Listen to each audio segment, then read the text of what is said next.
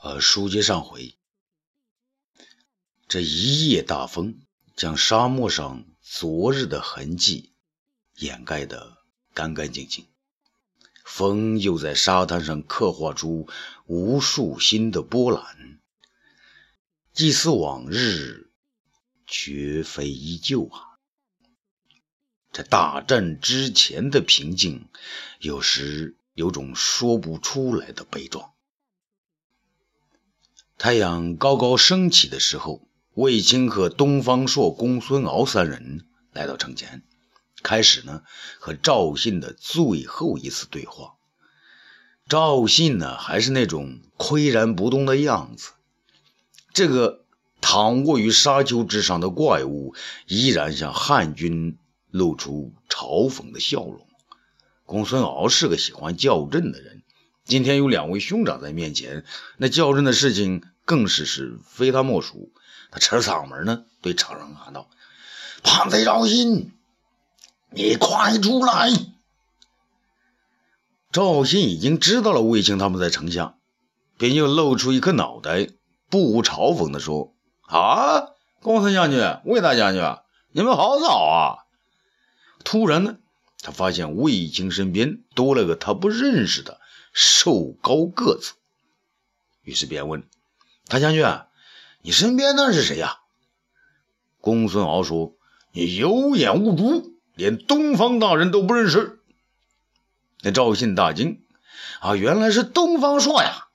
赵信没在朝廷待过，不过也是久仰大名，幸会幸会。东方朔说：“赵信呐，你身为名将之后，竟然投降匈奴，难道你不知道耻辱吗？”赵鑫笑了，哈哈哈哈！东方朔，你说耻辱？什么是耻辱啊？你们攻不下城来，这才是耻辱。告诉你，我可不是只愣儿，会中你的计策。东方朔呢，并不着急，他对赵信说：“听说你读过不少书，我有一个词儿，你能记得了吗？”东方朔，你倒是好兴致，你攻不下城来，还要考考我的学问。说吧，这汉人与匈奴百年以来势不两立，你无奈之中为了保命而投降匈奴，也许你自己还能原谅自己。可你今天反过来为虎作伥，抗拒汉兵，不仅违背了圣人的忠孝之道，也违反了汉人不可助纣为虐的信条。你的做法呢？我有一词相赠，请你笑纳。好啊，你说我背叛了汉人，能得到个什么说法？呵呵，汉奸呢？哈哈哈哈！东方朔，你别咬文嚼字了，汉奸就汉奸，不就是骂我为大汉之中的奸贼吗？这回我在历史上也有个前无古人的名分了。没想到你饱读诗书，却不知道还有两个字。哦，除了汉奸，还有两个字。东方朔，你再教教我呀！好的，我再告诉你啊，你所不知道的就是人间还有羞耻二字。东方朔气得胡子都完了，他觉得眼前这赵信呢，简直比主父偃还要坏得多。不料赵信呢，也叫了起来：“东方朔。”你别别在这说什么师师叔啊、忠孝啊、廉耻那一套了，那这些我在小时候都读过了。你在朝中不是老跟儒生过不去吗？我赵信不仅是一代儒生，还是一代儒将。今天咱们比试比试。这东方朔有些愤怒：“呀呸！你也配称儒将？赵国是出了不少大将，可像你这样的儒将，没有第三个。”赵信呢，倒不生气哦，那说明还有过一个，那是谁呀？东方朔笑了，那战国时纸上谈兵的赵括，呃，不就是你的前身吗？这赵信知道啊，他在接自己给武帝献了好多计策的事儿。这些计策呢，虽然得到武帝的欣赏，可到了战场上，一个也没用得上，自己反过来投降了匈奴。可赵信如今并不是满面羞惭，只是略带不快地说：“东方朔，那就算我纸上谈兵，可可这赵信成也是我按我纸上画啊画的建起来的。那有本事你就攻上城来吧！”东方朔骂道：“叛贼，不用我攻，你自然会下来的。放心吧，皇上还想见你呢。”那赵信也嚷道：“别来这一套！那刘彻杀了我全家，还想亲手杀了我。只要这城存在一天，你们就别想靠近我。”东方朔笑道：“哈哈，那你就等着瞧吧。”那这时候呢，城楼上是一阵的骚乱。赵信回头喝道：“嚷嚷什么？再乱嚷嚷，啊，立斩不饶！”一个匈奴偏将呢，急切地说道：“将军，不好了！”我们的城墙根啊，他坠下去了。众人一看，那可不是吗？那这个高大城墙的底部啊，流沙在往上冒啊，已经渗出水来了。先看到这个情景的这个匈奴士兵大叫：“那不好了，城墙底下冒水了！”东方朔大笑啊，哈哈哈哈！叛贼汉奸，你只知道筑城，岂不知？沙漠之上盖城楼是没有根基的。赵信这才勃然大怒，是大弓射箭，说了声：“东方朔，我先杀了你！”说完呢，将剑放出。东方朔一个闪身，伸出右手将赵信的剑轻轻抓住。哼哈哈哈哈！赵信，你就坐以待毙吧！卫青将剑一指，将士们。城墙一塌，就攻进去。他的话音未落，就看到赵信成慢慢的向下坍塌下来。这垮塌之时，沙尘四起。魏晋和东方朔指挥大军跨过城墙，那赵信走投无路，对天长叹一声。赵氏列祖列宗，赵信死不足惜，不该留下汉奸这个骂名啊！说完是拔剑自杀。天蓝蓝，草青青。霍去病的大帐中，面色焦黄，如同蜡纸的辛苦子醒了过来。霍光等人松了一口气。霍去病摇了摇头，说道。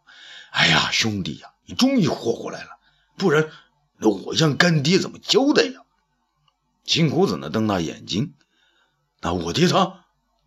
霍光点点头说：“嗯，东方大人和魏大将军在一起，已经攻下了赵信城。”那霍去病叹息的说：“只可惜，匈奴单于一只鞋还是溜了。”辛苦子面有愧色，也都是都都是我。没能拦住霍光呢？见他们这个时候还为逃走了匈奴单于而后悔，心中呢颇不高兴，却对霍去病说：“大司马，这么多天辛苦子能活过来已是奇迹，你还跟他说什么一只鞋呢？”辛苦子伸出自己的左手摸了摸自己的右臂，他这才发现自己的右臂没了，他突然发出一阵撕心裂肺的惨叫。啊！我我的臂膀！大叫之后，他又昏了过去。霍去病急忙过来抱住他，一边摇晃着，边叫道：“好兄弟，不要伤心，我一定要让匈奴人加倍偿还。”他把辛苦子交给霍光，转身叫道：“黄云浩！”一员面目黝黑的战将应声而至。啊！木匠在。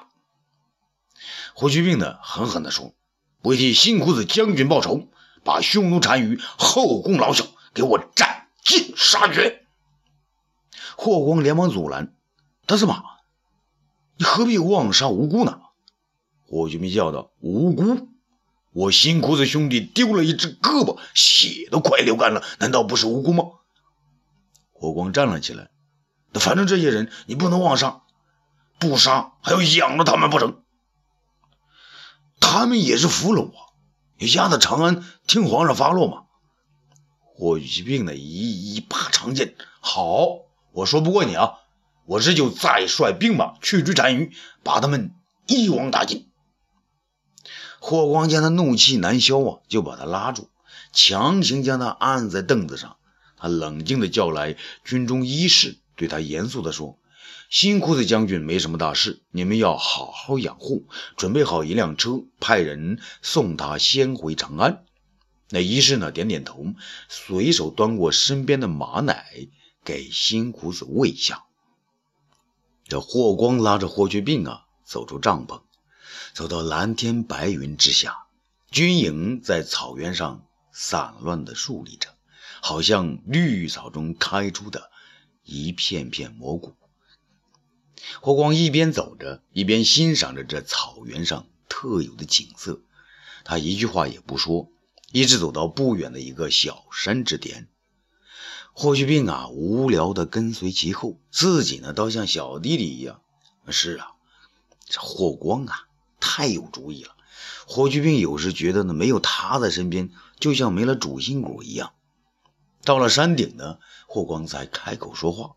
不过呢，他还是非常正经地说：“大司马，你是义军主帅，不可鲁莽行事啊。”霍去病啊，不再那么嚷嚷，却还是气哼哼：“那你不让我杀人，而不让我追匈奴，舅舅那边也用不着我增援，你说我在这憋得多难受啊！啊，要我怎么样啊？”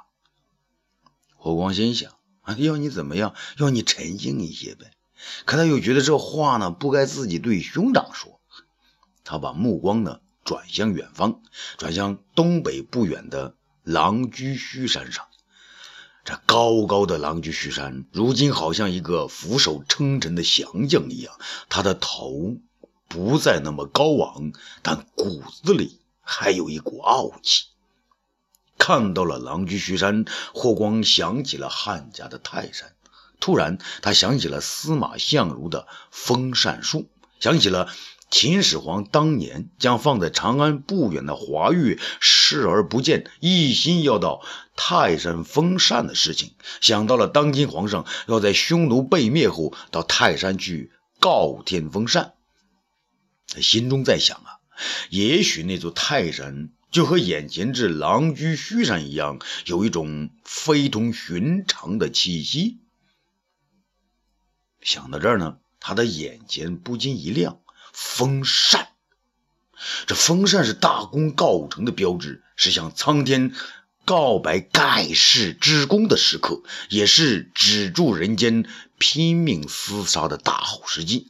何不就在狼居胥山简简单单的把扇封了，让霍去病那颗飘荡的心有所收敛，也让皇上不必再兴师动众，远寻东岳呢？霍光觉得自己的主意太妙了，这是狼居胥山给他的启示。想到这儿呢，他的脸上露出了笑容。他又像小弟弟一样对霍去病呢露出真诚的笑容。这霍去病见他笑得很灿烂，便知道这位小兄弟呢又有了新的主意了，于是就不紧不慢地问道：“想好了，说吧。”哎，兄长，这司马相如。曾劝皇上到泰山封禅，你说那要花多少钱呢？霍去病觉得自这这件事情不仅和自己无关，而且和眼下的任何事都八竿子打不着。于是呢，将眼睛一瞪：“那你给我说这个干嘛？”霍光啊，不管他怎么个反应，还是平心静气的说下去：“皇上原来说，等到灭了匈奴，他就封山，不是？我们今天端了老匈奴的老巢。”何不就在这狼居胥山上封禅，上告天地，下安万民，祭奠死难的将士呢？霍去病啊，眼下无聊得很，觉得这个主意呢还是不错。可他却又担心的说：“哦，我们带皇上封禅，皇上会高兴。”霍光自信的很，皇上肯定会高兴的。你说不定他就不去泰山封禅了呢，那样为朝廷节省多少钱呢？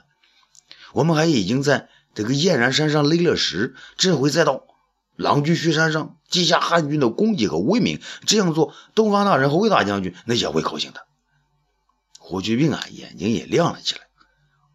啊，那样我就可以班师回朝，与公主成亲了。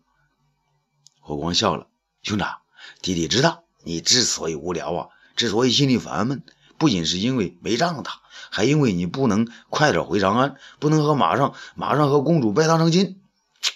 这霍去病觉得自己也被他洞穿，于是追上去呢，打了霍光的屁股几下。胡说，再胡说，老哥就用大司马的鞭子打你。这兄弟两个呀，在山顶之上放放松松的啊闹了一回。这当天晚上啊，霍光就为霍去病起草了一份文书，让大将霍黄恩浩带上他，同时将辛苦子送到长安去见皇上。辽阔的草原上，一群群乌鸦在上空盘旋，发出兴奋的、悲哀的鸣叫。卫青与东方朔面对着一片颓然倒下的赵信整，面对着城中到处倒下的匈奴将士尸体，久久说不出话来呀。公孙敖和李陵二人从荒城中走出来，李陵那稚嫩的面上带着无法掩饰的兴奋，他离老远就大叫：“大将军，匈奴十五万大军没逃出几个，全被歼灭在赵信城中。”魏青并未说话，眼睛看着东公孙敖。公孙敖啊，面带倦意，沉痛地说：“禀大将军，清点完毕，我军死伤接近三万人。”卫青轻轻地叹了口气，他对公孙敖说：“让士兵们休整十天，把所有尸体部都埋了，就埋在这废城之中吧。”公孙敖点点头。没有说话啊！欲知后事如何，咱们下次接着说。